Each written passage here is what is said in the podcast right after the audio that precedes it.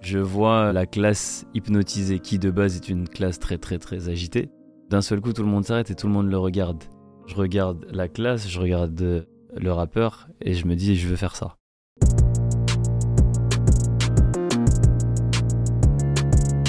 J'y crois tellement, j'ai envie de leur montrer, les gars, intéressez-vous, je vais tout niquer en fait. À chaque fois que tu fais un truc nouveau, d'abord on s'en fout de ce que tu fais. Je rentre chez moi, j'arrive devant la porte, mes clés ne rentrent plus dans la serrure. On ne peut plus rentrer chez nous. Ensuite, t'es ridiculisé. Ils sont une quinzaine et ils marchent. J'aurai toujours cette image toute ma vie dans ma tête. Je les rencontre. Et ensuite, t'es accepté comme une évidence. On va leur montrer qu'on est les meilleurs. On peut pas se laisser prendre par la peur parce qu'on travaille. Le travail, il efface la peur. On va tout donner en fait. Plus ça grossit, plus t'as besoin de monde. Mais faut bien les choisir. À la fin de section d'assaut, bah tout le monde sait que je suis Black M. Donc euh, l'entourage il est vaste, très très grand. Quand on brille, bah il y a tout le monde. Quand ça redescend un peu, les gens partent petit à petit.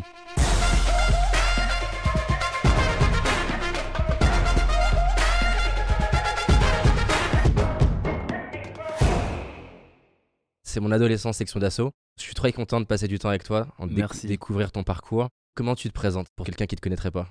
Je suis Diallo Alpha, euh, artiste euh, connu sous le nom de Black M, qui euh, a fait partie du groupe Section d'Assaut pendant un temps, et aujourd'hui artiste solo. Trop bien. Voilà.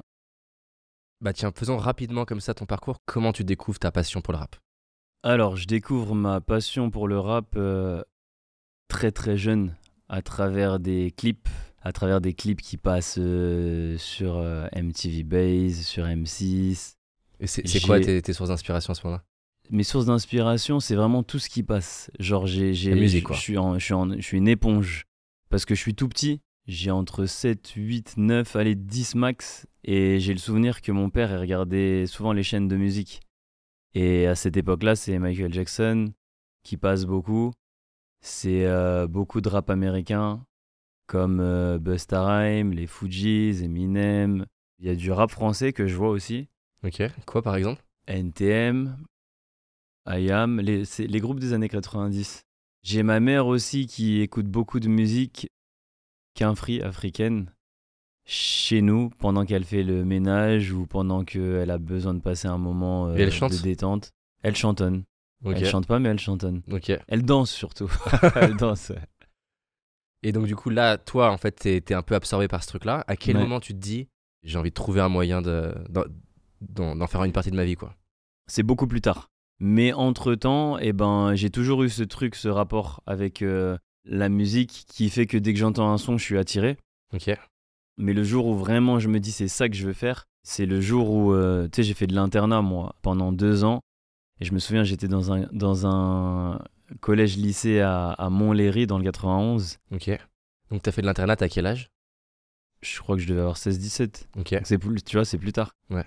À une fête de fin d'année, euh, je vois euh, un des élèves euh, se lever et faire un texte de rap devant tout le monde, rapper. Je vois la classe hypnotisée, qui de base est une classe très très très agitée. Donc d'un seul coup, tout le monde s'arrête et tout le monde le regarde. À ce moment-là, je regarde la classe, je regarde euh, le rappeur et je me dis, je veux faire ça. Trop bien. Et là à ce moment-là, tu, tu rappes déjà un petit peu ou Pas du tout. Pas du tout? Pas du tout. À ce Donc t'aimes moment-là, la musique, mais Ouais, euh, j'aime la musique. euh, c'est l'époque de, des Shenifi, euh, des cassettes euh, audio, des Discman. Moi, je m'amusais souvent à m'enregistrer, mais à quasiment rien dire.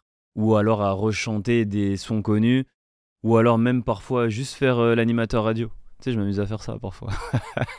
genre l'animateur qui, qui fait, Ouais. oh, qui présente des gens. Qui... Ouais, ouais, ouais. Cette tu- fois-ci, vous allez entendre machin. Mais j'étais petit, tu vois, donc euh, ça va totalement avec le personnage que j'étais. Tu utilises cette partie de toi encore aujourd'hui ou pas? Cette énergie là, un petit peu là, de présenter euh, des gens? Non, moins. Ou si je le fais, je le fais euh, sur les réseaux.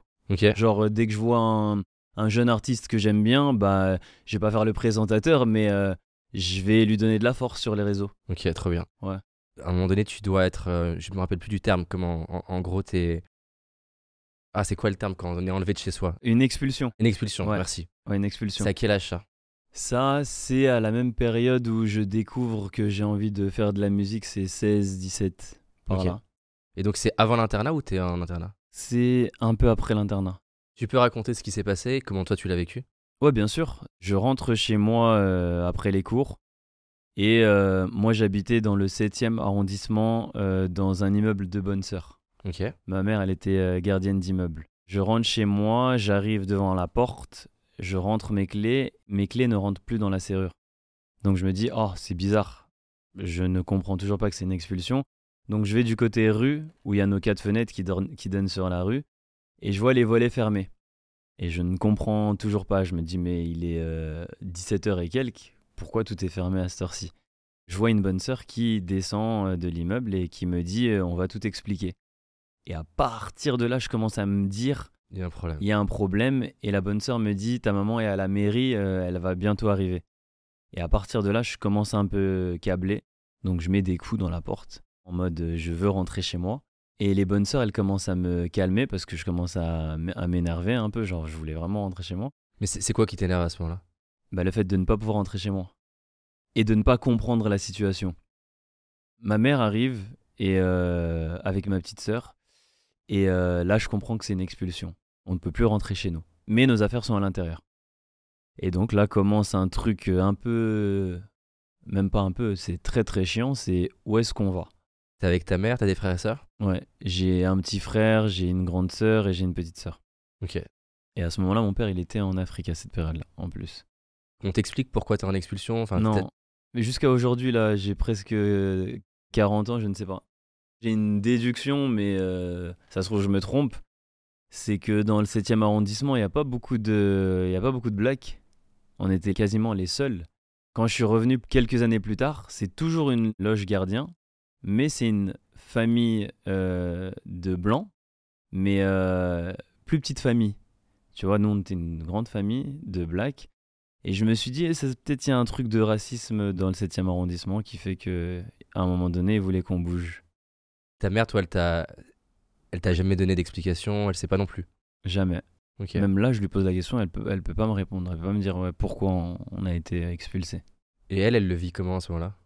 Elle, euh, je ressens de la peur, mais en même temps, elle a ce côté fierté qui veut, qui, qui essaie de nous montrer qu'elle gère. Mais moi, c'est ma mère, donc je ressens le truc. Et euh, ce qui se passe, c'est que hum, bah, on est tous séparés. Ma mère, elle est partie euh, chez une tante à nous, avec ma petite sœur. Moi, j'ai la chance d'avoir des, des amis à ce moment-là extraordinaires qui, qui me prennent chez eux. Ok. Des potes de, de- du même âge? Des potes du même âge, ouais, des potes du même âge qui sont encore mes potes aujourd'hui. Ok. Et je vis chez eux pendant. J'alterne entre tel pote et tel pote pendant. entre 3 et 6 mois par là. Putain. Hmm. Et un moment comme ça, enfin une période comme ça, comment ça t'a façonné ou comment ça a influencé qui t'es devenu Si c'est le cas? Cette période-là, Ouais. je ne me décourage pas dans ma tête. Enfin, je pars pas en cacahuète. Je me, j'en fais une force. En fait, moi, tout ce qui est négatif, j'essaie d'en faire une, une force. Donc, euh, chez mon pote, chez qui je me pose en premier, euh, c'est un ami d'enfance qui est encore un ami aujourd'hui. J'apprends euh, plein de choses. Il vit avec son père. Ses parents, ils sont séparés. Et euh, Donc t'es à- le soir, t'es à table, t'es avec eux. t'es ouais, avec je suis avec eux. ouais. C'est une nouvelle famille quoi. c'est une nouvelle famille qui est toujours ma famille aujourd'hui, c'est dingue. Et c'est un autre truc, Et- mais j'apprends sur place parce qu'on n'a pas les mêmes codes. Chez nous, on mange à 6, 7 dans le même bol, chez les Quinfris. Dans son mode de vie à lui, c'est autre chose. C'est Chacun une autre- assiette quoi. Ouais, c'est... c'est un peu ça, ouais, c'est un peu ça. Avec du recul, ça t'apprend quoi en fait? T'en retires quoi de ce truc-là? À ce Bah, moment-là J'en retire qu'on a tous des éducations différentes, mais qu'on se rejoint tous à un point où, euh, en vrai, de vrai, on est tous pareils, on reste des êtres humains. Même si là-bas c'est rouge, ici c'est euh, jaune, au final, on est tous pareils. Moi, ça me l'a fait en voyageant. En voyageant, tu le vois, tu En vois. voyageant, tu te rends compte à quel point t'es influencé par ta culture. De fou. Parce que quand tu vis qu'entre Français, t'as l'impression que bon, bah, on est différents. Ouais. Mais après, tu, tu vas dans un autre pays et là, tu fais oh, putain, en fait, on est plus commun qu'on l'imagine en France, quoi. De fou. Et même des cultures qui semblent proches comme les US, tu te rends compte à quel point ils sont différents de nous. Dans, sur plein de choses, dans la communication, dans. Totalement. Bah, c'est ce que j'ai. Râler. on est des gros râleurs. C'est ce que j'ai découvert euh, à travers cette expulsion. Vivre chez mes potes, ça m'a, Ça m'a donné un, un autre mode de vie, autre chose. Que j'ai kiffé, hein, au passage. J'ai kiffé de fou. hein. Comme je le dis souvent, euh, j'ai j'ai grandi dans le 7e arrondissement. C'est mon père, quand il est arrivé en, en France, euh, on- il n'a pas été placé euh, en cité comme la plupart des immigrés, en réalité. On a eu la chance d'être dans le 7e arrondissement. Enfin, je dis la chance, euh, oui et non. Parce que la vie en cité, quand t'es jeune aussi, c'est vraiment bien en vrai. Je le vois à travers les cousins que j'ai un peu partout en Ile-de-France. Ils sont tous ensemble. euh, Il y a des espaces verts, des, des, des city-stades. À Paris, il n'y a pas ça. À Paris, c'est tu sors de ton immeuble haussmannien et on regarde que toi parce que t'es black. Et t'es le seul. C'est les inconvénients. Ouais. Clairement, pas les parcs et le côté. Euh, tu, ben, clairement, tu, tu te rends compte de ta différence. Mm, mm. Et tu dirais que ça t'a apporté quoi à l'inverse? C'est quoi les avantages pour toi? J'étais un peu la star du lycée. Genre, c'était stylé d'être ami avec le black euh, du... du lycée. Et c'était un peu ça, ouais. Mais toi, t'en joues à ce moment-là? Tu, tu, tu te crées un personnage ou pas? Je me suis jamais créé un personnage, mais euh, j'en joue avec les meufs. Ok. Ça- ça donne- ça- comment ça se passe Bah, elles sont toutes à fond sur, les, sur le petit black euh, tout mignon, euh, machin. donc euh, tu t'en joues un peu? Et comment t'en joues? Je crois que t'en joues même pas hein, finalement. T'es juste, T'es juste juste, toi- toi-même. T'es juste Et tu t'habilles comment? T'es plus genre, on dirait un rappeur américain T'es habillé comment? Non, t'es habillé normal. Il y a pas de, y a pas de différence avec les. Au contraire même, j'essaie de me fondre dans la masse. Donc Ok. euh, je fais pas le mec euh, casquette à l'envers, euh, chaîne. euh, non, je suis pas. T'as jamais été comme ça? Plus tard, ouais, plus tard. Quand je rencontre la section. plus tard.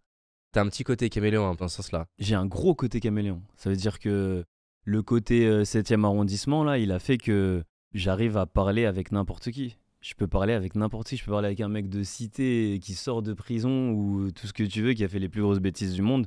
Tout comme je peux parler avec euh, quelqu'un de très très normal. En fait, je m'adapte. Et t'aimes bien ce côté-là de- enfin. Tu kiffes? Ouais. Ça se traduit dans les potes que t'as T'as des potes de, de différents univers ou c'est plus un même univers, je sais pas, artistique ou peu importe?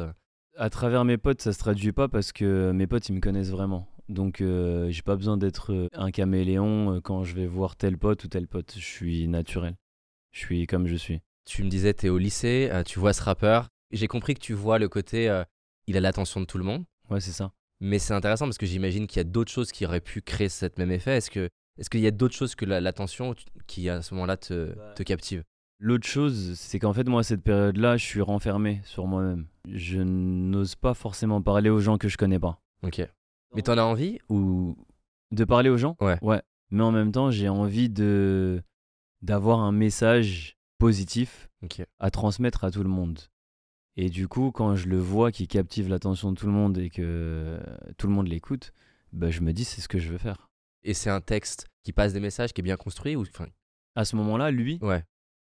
non. C'est sa manière de rapper. C'est sa manière de rapper. C'est en fait, il n'y a pas que le message, c'est tout m'a pris en même temps. En tout cas, tu te dis ça quand- capte l'attention. Ouais, euh, c'est un truc ouf. mais surtout à ce moment-là, les codes du rap parce que je le vois bouger et je trouve ça stylé. Je le vois utiliser des mots et rimer avec. Je trouve ça méga stylé. Je le vois s'amuser et je le vois amuser la galerie. Je me dis mais en fait, c'est pour moi ça.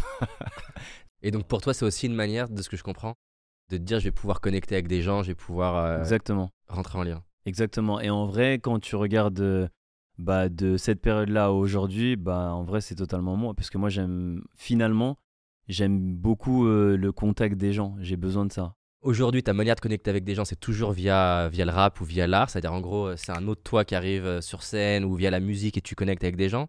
Tu parles facilement avec des, avec des inconnus ou- aujourd'hui, Ouais, hors contexte. euh, ouais totalement. Ouais. Mais aujourd'hui, c'est un peu faussé parce que les inconnus, bah, j'ai l'impression de les connaître parce qu'on me voit. euh, Donc, ils viennent te parler. Ouais, Black M direct. Donc, c'est un peu de la triche là. C'est un peu de la triche, ouais. mais j'ai le contact facile. Genre, je les repousse pas. Ouais. Tu le vis comment cette, euh, cette notoriété? Parce que je voyais une vidéo de Will Smith. Je suis trop fan de Will Smith. Tu sais que, euh, pour la petite anecdote, j'ai failli arriver à choper une interview avec lui pendant qu'il sortait sa biographie. Trop bien. Parce que j'étais en, contact avec la maison d'édition qui faisait la version française de sa bio. Et moi, je faisais que dire, si tu me chopes une interview avec lui, je vais déplacer des montagnes pour qu'il te fasse un record de vente de livres en France. Donc j'ai même le manuscrit confidentiel en page A4, tu vois, non édité, euh, avant la sortie. Pour que le but, c'était que je puisse lire le livre avant qu'il sorte Avant officiellement, sorte, ouais. pour que si je l'interview, je fasse l'interview avant la sortie et qu'elle et qu'elle sorte. euh, Mortel. le de la ça, ça, pas fait. pas fait. Merde. Pour l'instant. Donc ouais, Will Smith, il t'a, il t'a, il t'a vraiment inspiré? Ouais, le parcours, mais il m'inspire toujours. Le parcours, il est trop respectable. Il commence euh, par euh, des séries, il fait de la musique, il fait des films. En fait, il est complet dans son truc. Et en plus, chaque chose qu'il touche, il en sort un classique ou deux, ou trois même parfois, de, genre Le Prince de Bel Air, c'est classique. Dans ses musiques, il y a des classiques, et dans ses films, il y a des classiques. C'est trop fort. Tu mets en place des actions là pour essayer de te rapprocher de qu'on te retrouve dans une série ou non? Totalement. Tu fais quoi? J'attends que le bon rôle euh, euh, vienne euh, toquer à ma porte. Comment tu t'y prends pour essayer de maximiser les chances euh, qu'on te propose le bon rôle? Depuis Section d'Assaut, on vient toquer à ma porte pour des rôles. Mais genre, c'est quoi un rôle que tu refuses par exemple? En fait, c'est plus si je le sens ou pas. Parce que je pourrais aller dans du drame, tout comme de la comédie, tout comme toutes sortes de, de, de rôles. Mais il faut que je le ressente. Si je le ressens pas, j'y vais pas. Et jusqu'à présent, j'ai pas ressenti le truc. Il y a un critère en particulier qui te fait de dire, je sais pas, c'est quoi qui te fait le. Bah, quand je lis euh, le script qu'on m'envoie, si à un moment donné, il y a un truc qui me bloque, C'est pas lié au personnage qu'on te fait jouer. T'as pas ça une peut idée arriver. Ça Ouais. peut arriver. C'est déjà arrivé, ouais. Je- Tu pourrais jouer un méchant? J'aimerais trop. bah ouais, tu sais pourquoi? Parce qu'on me voit comme euh, le rappeur souriant pour enfants. machin. J'aimerais trop avoir le, le rôle totalement l'inverse. Genre, je suis un psycho. Genre, un psycho, tu vois. Pour totalement casser le truc. C'est drôle, c'est parce qu'il y a beaucoup d'acteurs comme ça, de comédiens qui se retrouvent à avoir un, un rôle qui explose, je sais pas, genre Harry Potter par exemple. Et après, ils, ils sont obligés, entre autres pour casser leur image, d'aller chercher des rôles vraiment à l'opposé pour que les gens commencent à arrêter d'associer euh, uniquement. euh, Ouais, je capte. Mais tu vois, par exemple, à l'époque de, de section, et je le faisais naturellement, je rappais avec euh, des gros yeux, je, je- faisais des onomatopées. Et dans l'ascension section, bah, le public croyait que j'étais un ouf. Alors qu'en vrai, je suis normal, tu vois. Et ils pensaient vraiment que j'étais le côté barge de section d'assaut. Bon, je l'étais à travers les freestyles, tout ça, mais vraiment, je suis tombé sur des personnes qui pensaient ne pas pouvoir me parler parce que je suis trop ouf. Genre, si je lui demande quelque chose, il va pas me répondre, il va pas me calculer, il peut m- mal me répondre, alors que non, tu vois. Et j'ai eu ce même truc à l'époque de Sur ma route, quand on m'a vu faire le Joker dans le clip. Je sais que je faisais peur aux enfants. Ok, et ça te fait quoi ça? J'ai juste envie de dire aux gens, euh, bah non, je suis. C'était un rôle en fait, tranquille. Tu vois? Non mais c'est ouf, euh, je voyais une interview de euh, la nana Lannister dans Game of Thrones. Je sais pas si t'as vu Game of Thrones. Oui, bien sûr. Et euh, genre, elle se faisait insulter dans la rue. Je crois même moi, je la vois, je l'insulte.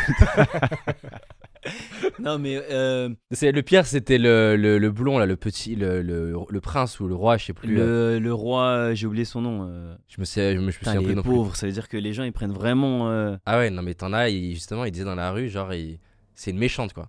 La série elle a tellement eu du succès que les gens ils s'identifient au personnage. euh, Enfin, ils sont à fond dans le truc. Et du coup, euh, forcément, ça joue sur les gens. Et donc tu serais prêt, toi, que dans la rue, les gens te. Non, pas qu'ils m'insultent. Moi, moi je- franchement, mon statut, je l'aime beaucoup. Moi, euh, dans la rue, c'est tranquille. Tu dis, ah, les gens, ils sont cool, ils sont sympas avec toi. Ouais, ils sont très très cool même.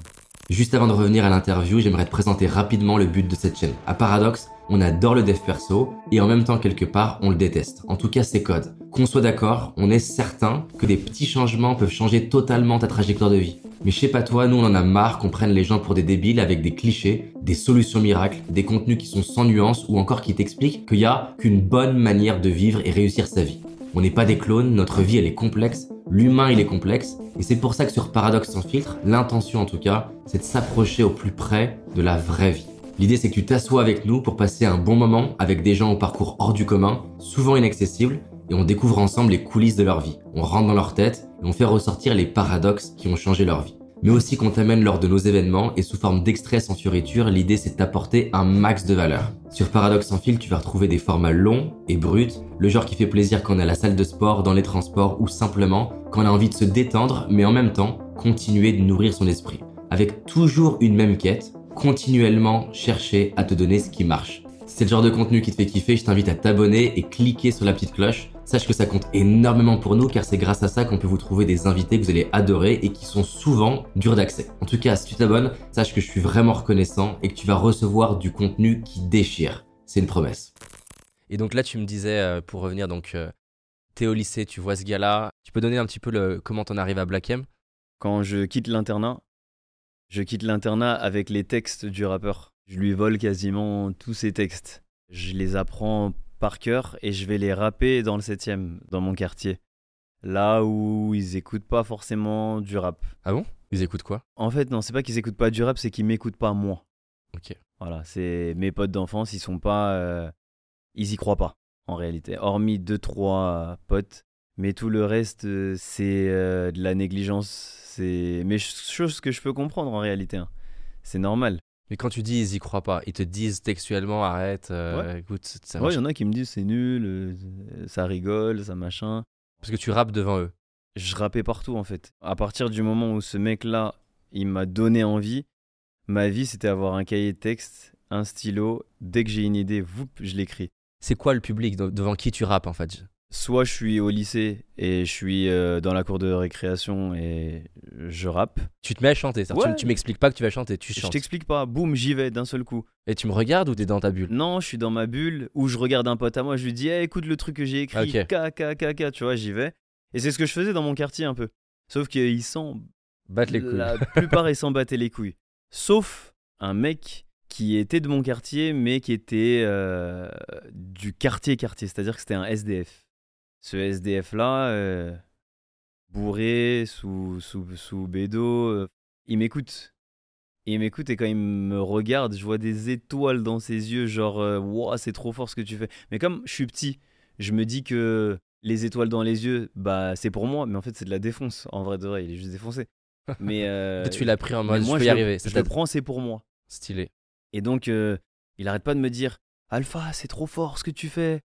Continue. Et tu sais, c'est un mec un peu lent à cause des drogues, un peu. euh, tu sais, il vit au ralenti dans sa tête. Comme je vois que je j'arrive à captiver son attention, quand je sors de chez moi, je suis pressé d'arriver au square pour voir si il est là, lui. C'est Et- ton premier public. Ouais, c'est- mon premier public, c'est un SDF. C'est une, c'est une C'est stylé. Et tu rappes devant ta mère ou pas? Non, jamais. Ok. Pourquoi? Je suis d'origine guinéenne et je suis euh, d'une ethnie euh, qui est pas forcément en musique. Je suis d'une, euh, je suis Peul. C'est les nomades de l'Afrique de l'Ouest. Euh, et dans leur culture, il n'y a pas la musique. Il n'y a pas le, la starification, tout ça. C'est des gens très discrets dans leur coin. euh. Mais donc dans ta tête, rapper devant elle, c'est prendre le risque de quoi du coup pour comprendre? Ah, mais c'est même pas dans ma tête. Je suis même pas. à cette période-là, je me dis. Jamais je me dis. Je vais C'est même pas envisageable. Mais jamais de la vie. Impossible. Alors, mon père, c'est encore une autre histoire. Jamais de la vie. C'est genre, je cache tout. Il se passerait quoi s'ils apprennent? Ma peur, c'est euh, qu'il me décourage. Ok. Qui te disent euh, ça marchera Ouais. pas quoi. Le monde entier peut me décourager, euh, ça va pas me toucher, mais si mes parents me découragent, c'est compliqué. Juste tes parents ou c'est de manière générale la famille?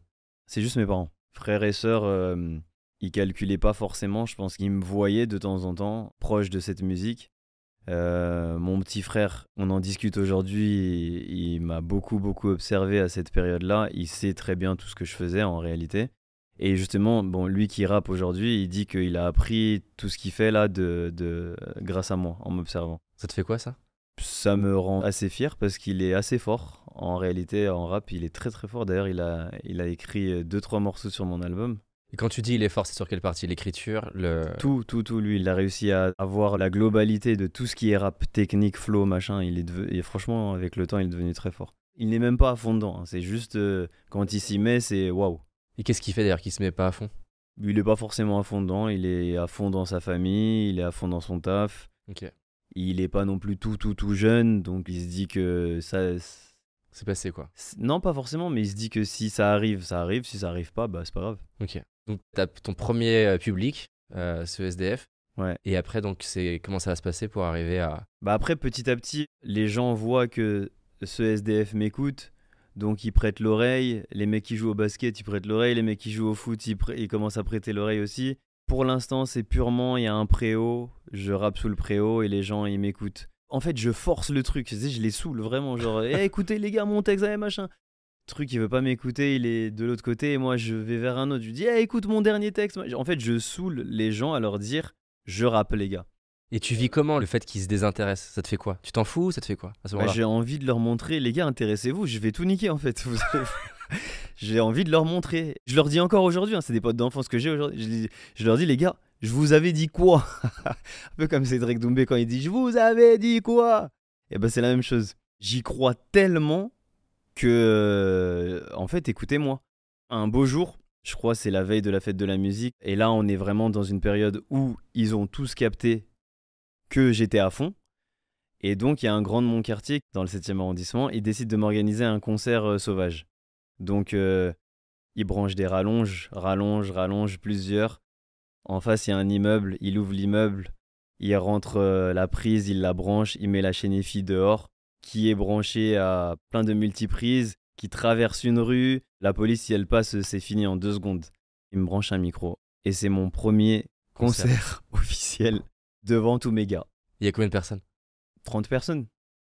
Ça te fait quoi là du coup? Je suis trop content. Et en plus, euh, les plus proches, bah, ils connaissent mes paroles. Donc ils me back derrière, ils chantent avec moi et ça dit ah c'est bien et tout. En fait, ça, à partir de ce moment-là, ça commence à m'encourager. Ce que j'adore dans ce que tu racontes, c'est à quel point, en tout cas pour toi et je pense pour plein de gens, l'influence de ce SDF dans ta confiance, l'influence de, euh, de ses potes lors de ce petit concert qui à chaque fois te disent ok je peux y arriver quoi. Bien sûr. Par la suite, euh, ils m'ont organisé plein de trucs parce que après ça y est, c'était officiel dans le quartier que que je rappais. Donc euh, un petit restaurant, un petit bar. À chaque fois, je me produisais dans, dans des petites euh, configurations où je rameutais des gens. Et de là, bah, la classe, elle est au courant, le lycée, il est au courant, et ça commence à tourner dans tel ou tel lycée. Et petit à petit, je suis la star du quartier. voilà. C'est trop stylé. Hmm. Non c'est ouf. C'est ouf de me replonger dans ça parce que c'était vraiment une bête de période. C'est ouf parce que j'arrive à imaginer par exemple un jeune même âge que toi avoir euh, un rêve similaire mais du coup euh, bah, abandonner très vite en fait. Abandonner très vite en se disant bon bah mes potes ils trouvent pas ça ouf, euh, je les saoule, ça marche pas, ce SDF il est défoncé et c'est ouf de voir que en fait tu continues, tu persévères, tu tu t'améliores j'ai l'impression aussi dans ce que tu fais Ouais, et qu'au bout d'un moment j'ai l'impression que même ton entourage il se met à, à changer de vision de, ouais bien sûr. du truc un peu bon il est pas sérieux, il est chiant avec son truc. Ah en fait non, il est vraiment sérieux quoi. Exactement. Je sais pas si tu connais, c'est une phrase de Schopenhauer Mhm. qui dit euh, que, euh, en gros, à chaque fois que tu fais un truc nouveau, d'abord on s'en fout de ce que tu fais, ensuite t'es ridiculisé et ensuite t'es accepté comme une évidence. Je suis grave d'accord avec cette phrase. Je trouve ça ouf parce que souvent, bah, tu t'arrêtes aux deux premières étapes. Tu t'arrêtes soit en mode, bah, en fait, je fais un truc qui est pas intéressant, ou alors tu persévères un peu plus et là tu commences à avoir des gens qui sont un peu plus, des fois même des proches, ou qui te disent, ah, écoute, arrête, ça marchera jamais, ils sont Ouais. plus virulents. Ouais. Et c'est assez dingue comment le peu de gens qui continuent à passer ces deux étapes-là, d'un coup ça switch. Bah c'est là le moment magique. Et c'est preuve que il faut jamais rien lâcher. Tu viens de me donner l'exemple du jeune euh, qui abandonne très très vite parce que les paramètres font que. Bah non en fait, ne jamais rien lâcher. C'est la base d'une réussite. Même si tu tombes, tu tombes, tu tombes, tu- à un moment tu vas te relever. C'est beau. Et du coup, comment t'en arrives à, à section d'assaut du coup? Bah, section d'assaut, c'est à force de rapper partout. Ça veut dire que j'intègre un lycée dans le 15e arrondissement, le lycée Beaugrenelle, où il y a la fameuse Madame Pavoshko. Entre les cours, euh, quand tu passes de telle salle à telle salle, je suis toujours en train de rapper, je suis toujours à l'arrière en train d'écrire. Et donc, a force, c'est comme si t'as une forme de boucheur et qu'il y a un signal que t'envoies quoi. Exactement. Il y a un pote à moi que j'ai connu là-bas, qui s'appelle Mathieu, qui m'observe. Ah, Mais toi, t'es toujours en train d'écrire des textes au fond de la classe, c'est quoi, machin, montre-moi. Je lui montre. Je rappe devant lui. Ah ouais, c'est bien et tout. Euh, on se retrouve euh, récréation, toilette, euh, isolé, à fumer des clopes et des joints au fin fond derrière les surveillants, se cacher, etc. Mais en même temps, je rappe. Et il me dit que dans son quartier, il connaît des rappeurs qui essayent de se faire connaître et je pourrais sûrement être intéressé. C'est un collectif, ils sont plus de 30. Je dis quoi? Il me dit ouais, ça s'appelle la section d'assaut. Je dis ah bon? Bah vas-y, fais écouter. Dans mes souvenirs, il me fait écouter deux morceaux où je me souviens de la voix de Gims, où je me souviens de la voix de Masca, Adama, j'ai pas encore entendu Le Fa et je crois qu'il y a d'autres têtes. Masca, on est en contact d'ailleurs. C'est vrai? Il suit mes vidéos depuis un certain temps, donc on s'est Ça échangé. euh, m'étonne sur pas de Masca. Masca, il aime bien parler. Et, et, euh, et donc, du coup, il me fait écouter du section d'assaut. Il me fait écouter deux titres. Et sur le coup, j'aime pas, bizarrement, parce que c'est pas comme ça que j'ai appris à faire de la musique. En fait, on n'écoutait juste pas les mêmes choses de base. Moi, j'étais très euh, Eminem, très dans un truc de flow. C'est ouf, Eminem. C'est trop impressionnant. Et eux, ils étaient plus dans un côté message, écriture que moi, je n'avais pas. Donc, quand j'intègre le groupe, et bah finalement, eux, ils prennent de moi ce côté flow. et moi je prends d'eux ce côté écriture. T'essaies de reproduire Eminem ou pas? À fond. Ouais. J'ai même des sons qui sont aujourd'hui sur euh, YouTube où, où t'entends les flots d'Eminem de A à Z. Et sauf que c'est des paroles en français. La rencontre section d'assaut, c'est un peu, un peu ça. C'est mon pote qui me les présente. Ils sont dans le 9e arrondissement, je suis dans le 7e, c'est pas très loin. Donc quand on sort du lycée qui est dans le 15e, euh, il me dit de le suivre, je le suis. Et euh, je vois dans le 9e arrondissement une bande de potes. Ils sont une quinzaine et ils marchent. Tout devant, il y a Lefa avec un cahier de texte, Adama à côté, et tout au fond, tout seul, il y a Gims qui marche en solitaire et qui chantonne. J'aurai toujours cette image toute ma vie dans ma tête. Je les rencontre. Et en fait, Mathieu, il avait déjà parlé de moi au groupe. Donc direct, ça, ça se check, ils me disent Ah, c'est toi, on m'a dit que tu rappais et tout, nous on cherche à réunir tous les meilleurs rappeurs de Paris, rendez-vous demain au studio. Ok, rendez-vous demain au studio. Entre temps, j'ai dit à mon pote, euh, ils sont un peu speed les mecs, euh, direct rendez-vous, euh, machin, j'étais un peu choqué, tu vois. Ah ouais, tu c'est comme ça, ici, ça se passe comme ça dans le 9 ok. Il y a une compète entre arrondissements, comme il y a une compète entre, euh, entre départements? À cette période-là, euh, non. Parce que quand section, euh, ils essaient de réunir les meilleurs rappeurs de, de Paris, c'est vraiment pour représenter Paris et genre être plus fort que le 9-1, le 9-2, le 9-3. Le... C'est vraiment Paris. Paris. C'est Paris ensemble contre le reste du monde. Ça, c'est ouf l'importance de, de cette mécanique, euh, surtout dans le rap, euh, le us versus them, quoi. le- Mais je trouve que ça déchire. On faisait du 8 Mile avant de voir 8 Mile. Avant que le film y sort, il y avait un endroit sur Paris qui s'appelait le Bateau Phare, c'était sur les quais de Seine. Il y avait des compétitions qui s'appelaient les 12 Inch All Star, je crois. Ok. Ils faisaient des, euh, des clashs comme dans Eminem. Si tu tapes sur YouTube, tu peux retrouver une vidéo. La seule vidéo qui tourne, c'est celle de Gims qui termine un mec. Et c'est mal filmé, mauvaise qualité, ça date de ouf. C'est quoi qui déchire pour toi? Qu'est-ce qui te fait kiffer dans, dans ce. Bah en fait c'est le, c'est le clash sain, c'est pas violent. Bon parfois ça dérape, hein, euh, mais ce que je veux dire c'est que c'est quand même un match de foot. Nous quand on arrivait dans ces endroits-là, on était en mode on va leur montrer qu'on est les meilleurs. Il y a 100 rappeurs, on va tout donner en fait. Et dans ces compétitions-là, les premières fois qu'on y va, à chaque fois on se fait terminer. On se fait euh, lyncher, on pense être les plus forts, on ressort, on est les plus nuls. Et là, en fait, se faire lyncher, ça veut dire quoi? C'est par le texte? C'est par le flow Se faire lyncher, c'est arriver au classement très très loin. C'est euh, ne pas assumer sur scène, c'est se faire chambrer sur scène Et de pas avoir une répartie. et de ne pas avoir de répartie. Moi, je me souviens d'un jour où je monte sur scène au bateau phare, les mecs ils crient euh, Black Miskin. Tu vois? Masca il monte derrière et quand il monte, il localise le mec qui m'a appelé Black Miskin et il rappe droit dans les yeux en le regardant et je crois à la fin il lui lâche une petite insulte et ça a failli partir en bagarre générale dans le truc. C'est ce côté euh, adrénaline, euh, ambiance vraiment hip-hop qui donne envie quand ça reste sain. Ce qui motive, c'est après quand tu as du résultat. Parce que les premières fois qu'on y va, eh ben, euh, on se fait lyncher. Et ça, c'est intéressant aussi. Comment ça se fait que vous abandonnez pas? Parce que tu peux te dire, on se fait lyncher, c'est horrible, je rentre chez moi, je me remets plus sur scène. Bah parce que parce qu'en fait de base on part euh, de notre quartier en se disant on est les plus forts de tout Paris. Quand on arrive on voit il y a des gens plus forts que nous. Bah non c'est pas possible. Donc on retourne travailler et quand on y re-retourne, et ben là il se passe quelque chose de magique. Il y a 100 rappeurs, tout le monde passe l'un après l'autre, ça se clash des versus, machin, etc. Dans cette session-là, ce qui se passe, c'est que il y a trois finalistes Gims, Black M, Lefa. Vous faites pas la compète en groupe, c'est chacun. Non, euh, c'est chacun pour soi. Et euh, ce soir-là, quand on voit qu'on est dans le top 3, ben en vrai, on a gagné.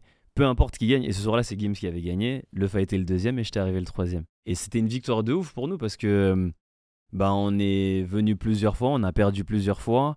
On n'avait pas le respect du public. Et petit à petit, à force de nous voir, les mecs, ils ont commencé à dire Ah ouais, ce groupe-là, faut faire attention, tu vois. Comment on s'entraîne à avoir de la répartie? C'est-à-dire que tu te fais lyncher avec tes potes, tu rentres. Qu'est-ce qui se passe entre, la première, entre cette fois-là et la deuxième fois? Est-ce que c'est juste un hasard, vous êtes meilleur, ou est-ce que vous avez fait des trucs pour être meilleur? Non, c'est pas un hasard. Tu viens, tu t'imprègnes de tout le monde. Tout artiste qui monte sur scène t'absorbe en fait. T'es une éponge, t'absorbes tout. Ah ouais, donc euh, il sort une punchline à ce moment-là. Il est technique à ce moment-là. Il y a un mec qui s'appelait Savant des Rimes à l'époque. Il est monté sur scène. Il avait un débit incroyable. Pop, pop, pop, pop, pop. Ça débitait de ouf. Et tout le monde était en genre, wow. En transe. C'est bizarre la musique, mais c'est de prendre l'énergie des gens et de recréer ta propre sauce. Et d'ailleurs, c'est ce que quasiment tous les artistes font. La veille de monter sur scène ou les heures avant. Tu vois, Mhm. quand, je sais pas si tu as vu la série là sur Bernard Tapie par exemple. Ouais. Il y a une scène où il va faire Bernard Tapie euh, versus Le Pen. Et tu vois qu'il est entraîné par une jeune qui lui Mhm. fait un peu le jeu de rôle. Elle joue, elle, euh, Le Pen. Et lui, il s'entraîne à avoir de la répartie. Parce que finalement, c'est une forme de rap qu'il va faire. C'est-à-dire qu'il va se Ouais, retrouver un à faire clash, une, c'est ba- un clash. il va faire une battle. Est-ce que toi, tu visualises Est-ce que tu fermes les yeux en mode tiens, il pourrait me faire tel punchline, comment je vais répondre? Est-ce que tu Non. n'importe quoi? Est-ce que tu te renseignes sur les profils? Qui peuvent- Non, non, non, non. C'est Ah, pur impro. C'est pas de la pure impro, c'est écrit à l'avance. Mais dans ces moments-là, c'est-à-dire que même le mec qui est en face de toi, même si tu me parles en me clashant, même s'il y a le public qui crie sur tes phases pour dire bravo, moi, je suis concentré sur mon texte. Je suis dans ma bulle à répéter mon texte. Dès qu'on me donne le go et que c'est à moi, j'y vais. Et ça, c'est un truc qui est spécial chez toi ou euh, tu le retrouves chez beaucoup de rappeurs euh, Je l'ai vu chez beaucoup, beaucoup, beaucoup de rappeurs. Là, je te parle des, euh, des anciens clashs du bateau phare, mais après, il y a eu les rap contenders. Tu connais les rap contenders? Non. Bah, c'est ce qui a suivi après euh, nos clashs à nous, c'est l'époque d'après. Là-bas, t'as vu éclore des mecs comme Ok. des mecs comme, enfin, tout son groupe, Alpha One, etc. Ils ont torpillé tout le monde là-bas avec les clashs, tu vois. Quand je les regardais, bah, je voyais ce truc de non, mais en fait, je t'entends pas là, je suis concentré dans mon texte. Intéressant. Combien de temps il, il s'écoule entre cette rencontre-là euh, De section d'assaut et le moment où ça, ça explose pour toi? Il y a 8 ans facile. 8 ans? Ouais, facile. Je l'ai rencontré en 2002 et on perce, en- on commence à se faire connaître dans tout Paris en 2009.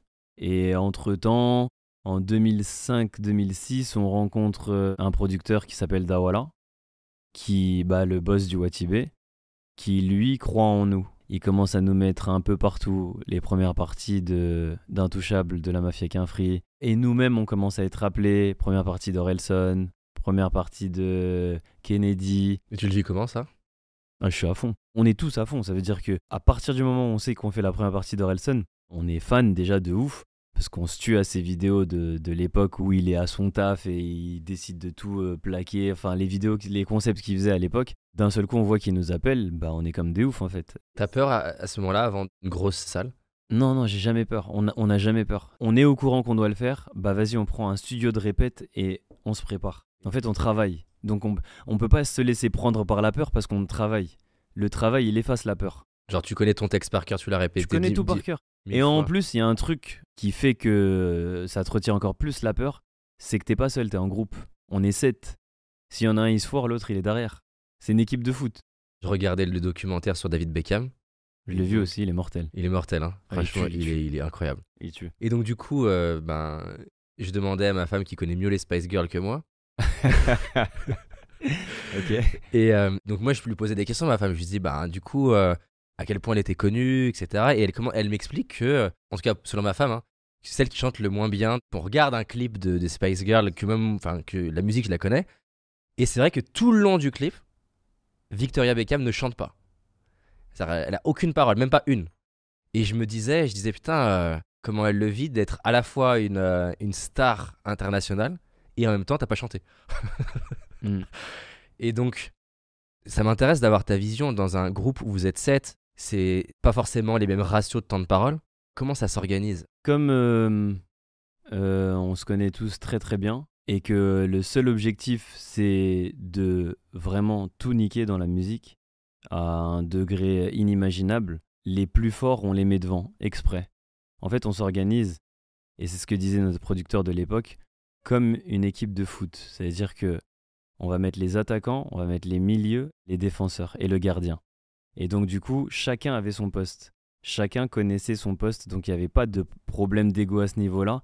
Et même de temps en temps, eh ben, celui qui était en attaque faisait une passe décisive à celui qui est en défense. Ça le mettait bien. Dans ta tête, tu te programmes depuis petit à je suis le meilleur. Du coup, si tout le monde est comme ça, quand tu dis bah, les meilleurs devant, c'est quoi les critères? Enfin, En foot, par exemple, on peut dire bon, bah, c'est factuel, c'est celui qui a mis le plus de buts, par exemple. Mm. En rap, comment ensemble vous arrivez à vous mettre d'accord ben, voilà, C'est la jauge du public. Mais pour te rectifier un peu, ma mentale, c'est pas je suis le meilleur. C'est je suis pas le meilleur, mais je peux t'impressionner. Ok. C'est plus ça. Je peux clairement te surprendre. Et moi, à titre personnel, c'est un peu ce qui s'est passé dans ma carrière sur section d'assaut. C'est-à-dire que j'étais pas sur tous les morceaux, moi. J'étais euh, sur quelques morceaux. j'étais pas forcément mis en avant, mais j'étais un peu la surprise de, de ce groupe. C'est-à-dire que à chaque apparition que je faisais, bah, il y avait un truc en plus où le public. ah, Et c'est c'est ce que tu voulais, toi? C'est pas forcément ce que je voulais, mais euh, je prends. Je prends parce que c'est positif. Et donc, un, un- un morceau où t'es pas dedans, tu le vivais comment? De base, je suis fan de section, donc je me mets à la place d'un fan. Par exemple, un morceau comme euh, Ma Direction, quand on était en plein zénith, bah, je suis comme un fan euh, plus plus. Ça veut dire que je me mets sur le côté ou je me mets kiffes. en face d'eux, dans le public, devant le crash barrière, et je kiffe. Et je l'ai fait souvent, ça. C'est peut-être la plus grosse chanson de Section d'Assaut, je sais pas. Ma Direction, ouais, elle, elle en fait partie en tout cas. Ma Direction. Et donc, j'arrive à imaginer quelqu'un d'autre puisse pouvoir se dire euh, Putain, j'aurais aimé pouvoir. euh, Ouais, mais je t'ai dit, nous, il n'y avait pas ce problème-là. Genre, euh, un morceau comme Ma Direction où je suis pas dessus, et bah sur scène, je me mettais sur le côté ou je me mettais derrière et je vivais le truc. hmm. Je le vivais, donc j'avais pas le problème de. Ah, J'aurais aimé être sur le morceau. Non, Trop bien. pas. Donc, c'est vraiment le côté un peu euh, famille, quoi. Ouais, très famille. Donc, t'as quel âge à ce moment-là quand ça explose? 21-22. À 21, 22 ans, t'as de la notoriété, euh, d'un coup, t'as l'attention euh, des meufs, comme tu dis, de l'argent qui commence, j'imagine, à arriver, en tout cas, plus rapidement. Si on prenait un- une forme de. Sur, sur 15 ans ou 10 ans, ton ego, il évolue comment, en fait? Je pense que ton ego est complètement bousillé, mais tu t'en rends pas compte. Parce que sur le coup, tu vis les choses à 100 à l'heure. Ça attaque tout le monde, mais ça, dépend des éducations de chacun. De comment tu as grandi et de- du degré de, de je n'avais rien à la base. Enfin, il y a toutes ces choses-là qui jouent. Et pour ma part, personnellement, j'ai toujours fait attention à ce truc-là, genre ne jamais mettre mon ego en avant, pétage de câble, euh, vouloir euh, dire que c'est grâce à moi, tout, c'est pas mon, c'est pas mon truc. En 2017, pour moi, je me suis mis à, à mon niveau à exploser financièrement et en termes de, de notoriété. Et donc, me- d'un coup, j'avais euh, beaucoup plus d'argent que j'en avais jamais rêvé. Si tu m'avais demandé au mois de 2017, justement, comment tu gères ton ego, je t'aurais dit, ben, je fais vraiment attention à ça et j'ai essayé vraiment de, de faire attention. Donc, ça, c'est clair.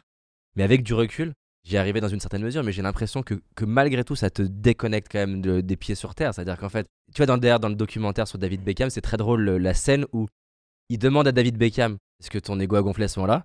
Donc il met d'abord David Beckham et David, David Beckham dit euh, non. et ensuite ils mettent l'entraîneur et il lui demande et il dit oui, tu vois. Et c'est et en fait tu vois que David Beckham vraiment c'est quelqu'un qui essaye d'être humble. Ça se voit d'ailleurs euh, dans le, dans le documentaire. Il c'est pas quelqu'un qui se la pète. Pas du tout. Mais malgré tout, je sais pas quel âge il a quand ça explose, mais c'est c'est pas facile d'a- d'arriver à Non, c'est pas facile. Moi, à titre personnel, si je dois parler d'ego, bah c'est plus avec moi-même qu'avec les gens. Genre, euh, enfin, je sais même pas si c'est de l'ego, c'est genre d'un seul coup avoir de l'argent, passer devant une vitrine et me dire, mais ça, je peux l'acheter en fait si je veux.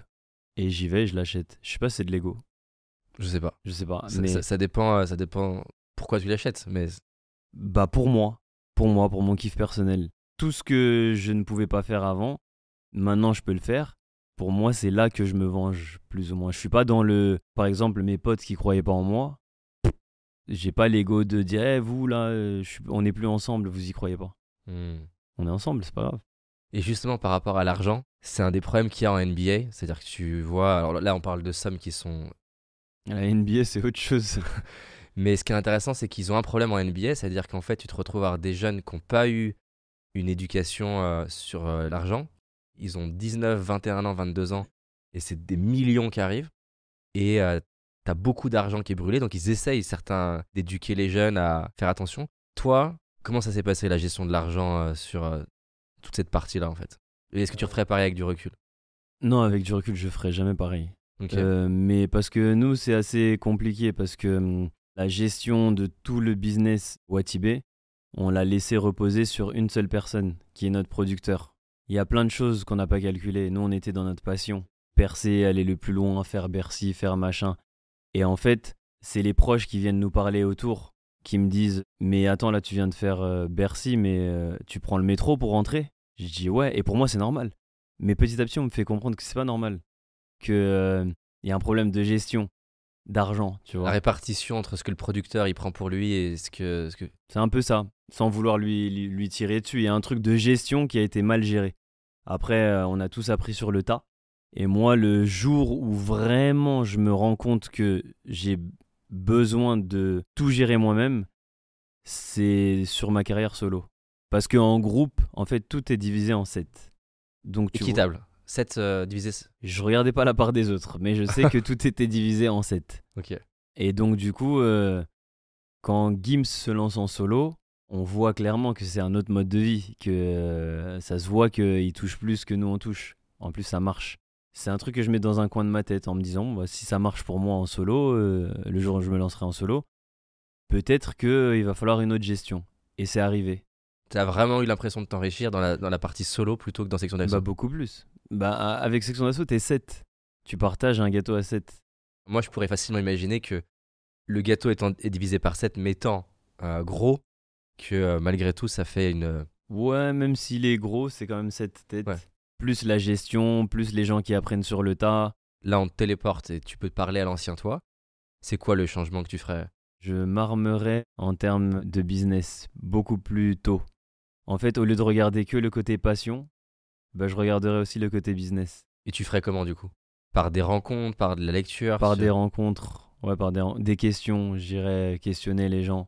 sur la partie business. À l'époque, on nous disait souvent euh, parler à personne, ils vont tous vouloir rentrer dans vos têtes. Je dirais pas que j'aurais dû écouter tout le monde, mais au moins j'aurais dû chercher un peu plus à m'ouvrir parce que j'étais totalement fermé à écouter qu'une seule personne. C'est quoi un des moments les plus durs, challengeants dans ta vie ou dans ta carrière? Un moment d'adversité où c'est vraiment dur pour toi Dans le travail, je dirais c'est euh, la transition entre la fin du Watibé et mon nouveau label. Ok. Mais qu'est-ce qui est dur en fait à ce moment-là? C'est quoi qui fait que c'est une phase qui est dure? Bah parce que c'est des choses un peu reloues, on est en procès, euh, il y a le juridique dedans et c'est compliqué à gérer, faut retrouver une autre maison de disques, euh, faut se refaire. Je change d'équipe totalement, c'est-à-dire que le, man- le manager que j'ai eu pendant 10 ans n'est plus avec moi. Mais la partie qui est, qui est dure émotionnellement, c'est quoi? C'est les, les conflits qui vont avec C'est Non, émotionnellement, c'est ce qui est dur, c'est quand tu vois que t'étais au top, top, top et qu'il y avait toute la planète derrière toi, Hmm. mais que quand tu redescends un peu, toute la planète euh, ne te répond plus comme euh, avant. Ça te met un coup. Mais le positif de ça, parce que je cherche toujours du positif dans tous les moments que je vis, c'est que au moins, bah, les gens qui restent, c'est les vrais gens. Yes. Tu vois? Et j'imagine qu'en plus, ça renforce le lien du coup. Totalement. Il y a plus de un tel est là parce que je brille. Je brille plus. Il reste plus que les gens qui sont vraiment avec moi. Donc on va se taper tous ensemble pour retourner rebriller.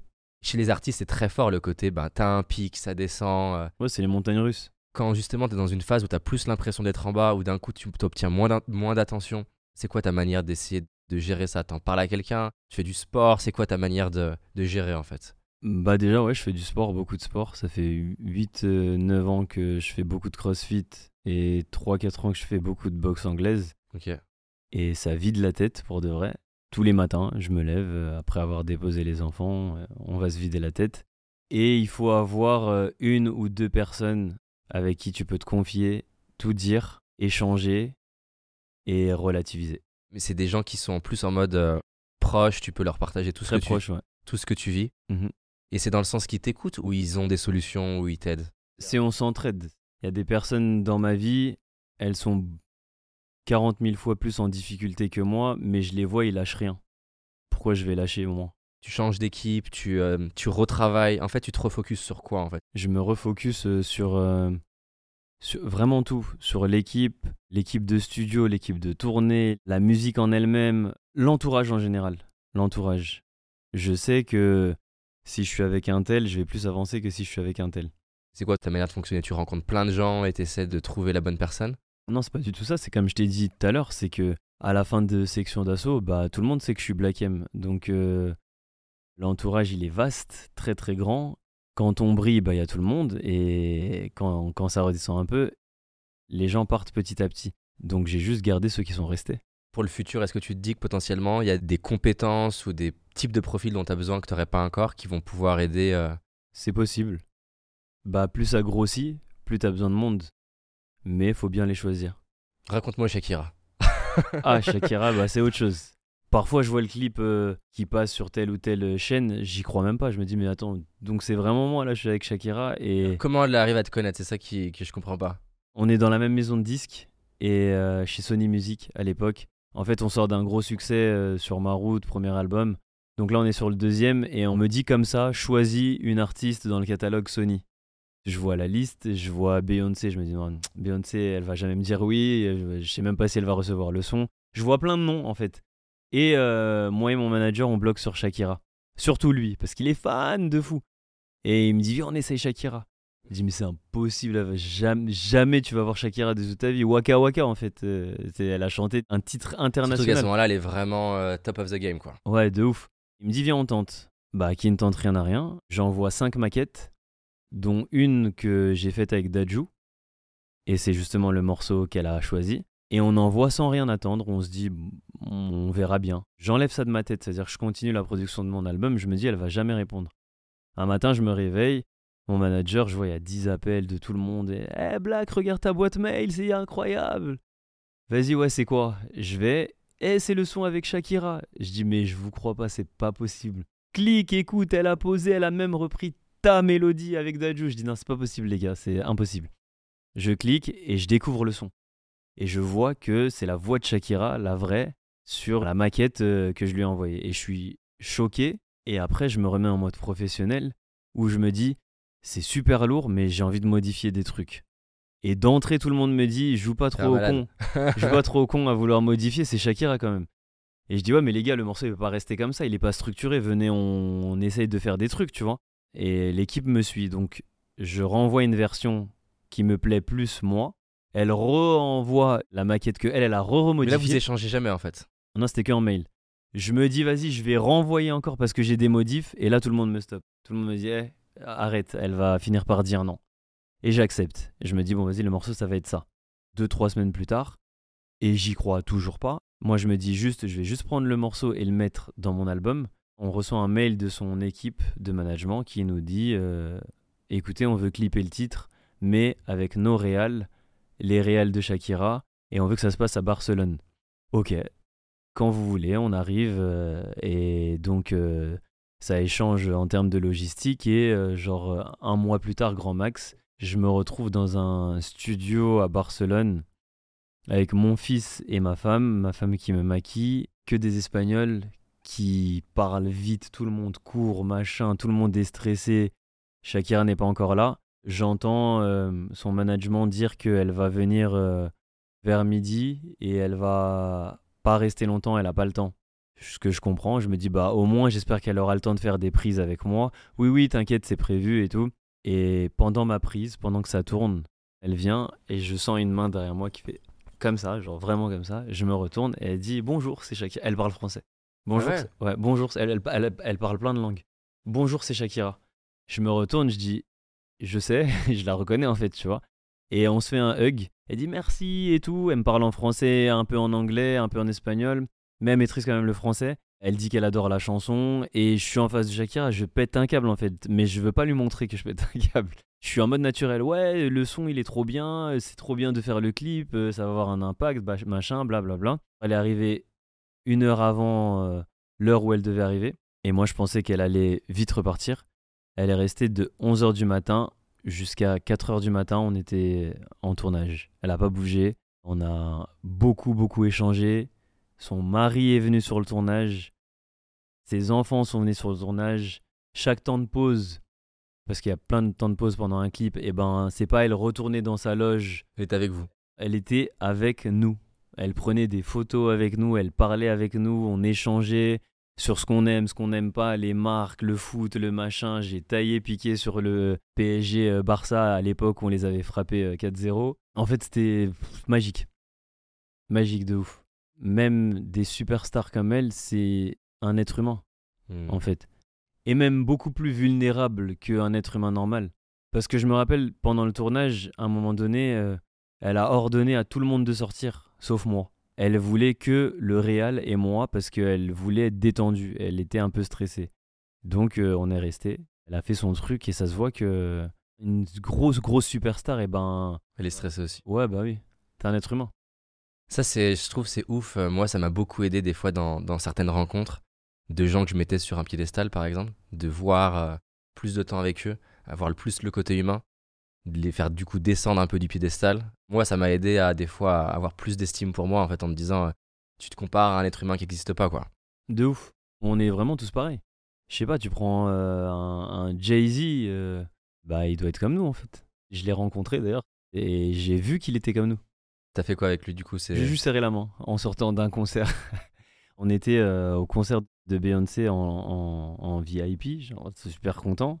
Pendant le concert, on bouge notre tête, il y a Beyoncé sur scène. Et dans le carré VIP, je me retourne, je vois il y a Jay-Z. Waouh. Je fais. Et il me fait. Chut. Et je fais, ouais, tranquille, y a pas de problème. Les gars, il y a Jay-Z Et tout le monde se retourne, tous mes gars et tout. Il avait, ça se voit, il avait le mort de ouf. Il a bombardé, il a bombardé avec son équipe. C'était vers la fin du show de Beyoncé. Et, euh, et en fait, lui, il l'attend quasiment euh, au moment où euh, elle descend les escaliers. Il est là. Avec un van, il l'attend. Beyoncé, elle sort de scène et nous, on, sort aussi pour se diriger vers les loges invites. Et il est là, il attend sa femme. Et le réflexe, c'est on lui tend la main pour lui dire bravo, merci. Et il nous a dit thank you for the love, merci et tout. Moment magique. Stylé. C'est drôle parce que j'ai une anecdote avec Jay-Z. C'est vrai? J'étais à l'hôtel Bel Air à Los Angeles. Et donc, euh, à un moment donné, j'ai quelqu'un de mon équipe qui me dit Hey, il y a Jay-Z, il y a Jay-Z dans la salle de sport. Dans la salle de sport. dans la salle de sport. Et donc, du coup, je me suis dit Putain, fuck, je vais aller lui parler. euh. Et donc, je suis allé lui parler dans la salle de sport. Enfin, non, je me souviens, c'est une- pas une grosse salle de sport, c'est une salle de sport d'hôtel, mais pas, une, pas une immense. Donc, je pense que j'ai dû essayer de me dire Je vais faire comme si je m'entraînais. Sauf que t'es- quand. pas dans un mode classique quand t'es en train de faire quelque chose avec. euh, De ouf. Donc je pense que j'étais pas très naturel dans ma manière de m'entraîner. D'accord. Parce que j'attendais, je pense que je voulais pas, genre, aller vers lui. Je voulais qu'il se rapproche de moi dans son exercice. Tu penses pas qu'il t'a cramé? Si, je pense. Ouais, c'est sûr. Bah, surtout quand t'es entraîné. Je lui ai parlé, je pense, une, une ou deux minutes. Sauf que j'ai été tellement stressé que j'arrivais pas à parler anglais. Tu te souviens pas de ce que t'as dit? Ah, Je sais pas ce que j'ai dit. Est-ce qu'il t'a impressionné quand t'étais devant lui? Je sais pas s'il m'a impressionné en tant que personne, mais moi j'ai été impressionné. Ouais. Euh, donc j'arrivais pas à parler. Ouais, je, je peux comprendre. Lui, il était hyper humble. Il était pas du tout en mode Ouais, ouais, c'est ce que j'avais ressenti quand on l'a vu. Mais j'ai une autre anecdote avec lui, encore plus drôle. Tout à l'heure, on parlait d'ego. Et ben, nous, il nous arrivé un truc d'ego avec euh, Jay-Z. À l'époque, euh, on est en train de grimper avec Section. Il fait un concert à, à Bercy. Et il nous veut en première partie. Et donc, nous, on se dit, euh, trop bien, c'est Jay-Z qui nous appelle pour faire sa première partie, c'est incroyable. On y va, fier de nous, t-shirt Watibé, casquette Watibé, la panoplie. En plus, dans le public, euh, on sait qui est, c'est Paris, donc il y a forcément nos supporters de l'époque. Et en fait, on sent un truc de non-respect. Je sais plus qu'est-ce qu'ils nous ont dit. Je crois que vous avez juste le droit à cette partie de la scène. Et c'est des choses qu'on comprenait pas à l'époque, parce qu'on se dit, pour nous, une scène, c'est une scène. Tu nous ouvres la scène et on est sept. Tu peux pas nous donner qu'un coin de la scène. Ce qui se passe, c'est que on est dans les loges et comme on n'arrive pas à se mettre d'accord avec l'organisation, à savoir est-ce qu'ils nous donnent plus de place ou pas, on se regarde tous, producteurs, artistes, les gars, nous c'est section d'assaut. On se casse. On n'a pas fait la première partie de Jay-Z. Avec du recul? Bah avec du recul, euh, c'est peut-être une idée un peu con, un peu con, parce que ça aurait été bien quand même de le faire. C'est clair. Mais euh, comme on est dans un truc de groupe, bah vas-y, on se suit en fait, on n'y va pas. Bon, ça On fait une fun anecdote. euh, Si Jay-Z nous regarde, Pour conclure, des petites questions rapides. Bon, j'imagine que c'est pas facile. Une chanson préférée? N'importe quelle chanson euh, de Michael Jackson, mais n'importe. Si là, tu pouvais passer un moment donné au restaurant avec n'importe qui, vivant ou décédé, tu vas manger avec qui? Ah, c'est une bonne question. Je sais pas, j'aime bien passer du temps avec euh, mes parents, Ok. vivants, donc euh, un moment là avec ma mère, c'est cool. Décédé, euh, Michael Jackson. Si tu pouvais laisser un message après ta vie euh, aux gens, au monde, à des potes, peu importe, une phrase, une punchline, une idée que tu as envie de Ah transmettre. ouais, Euh, une, fois, une fois plus là. Ouais. Ou même dès maintenant, si tu veux. hein. Si jamais il m'est arrivé de te faire du mal, pardonne-moi. Hmm. Trop bien. Voilà. Stylé, merci pour ce moment. Merci à toi. C'était mortel, pour de vrai. Merci frérot.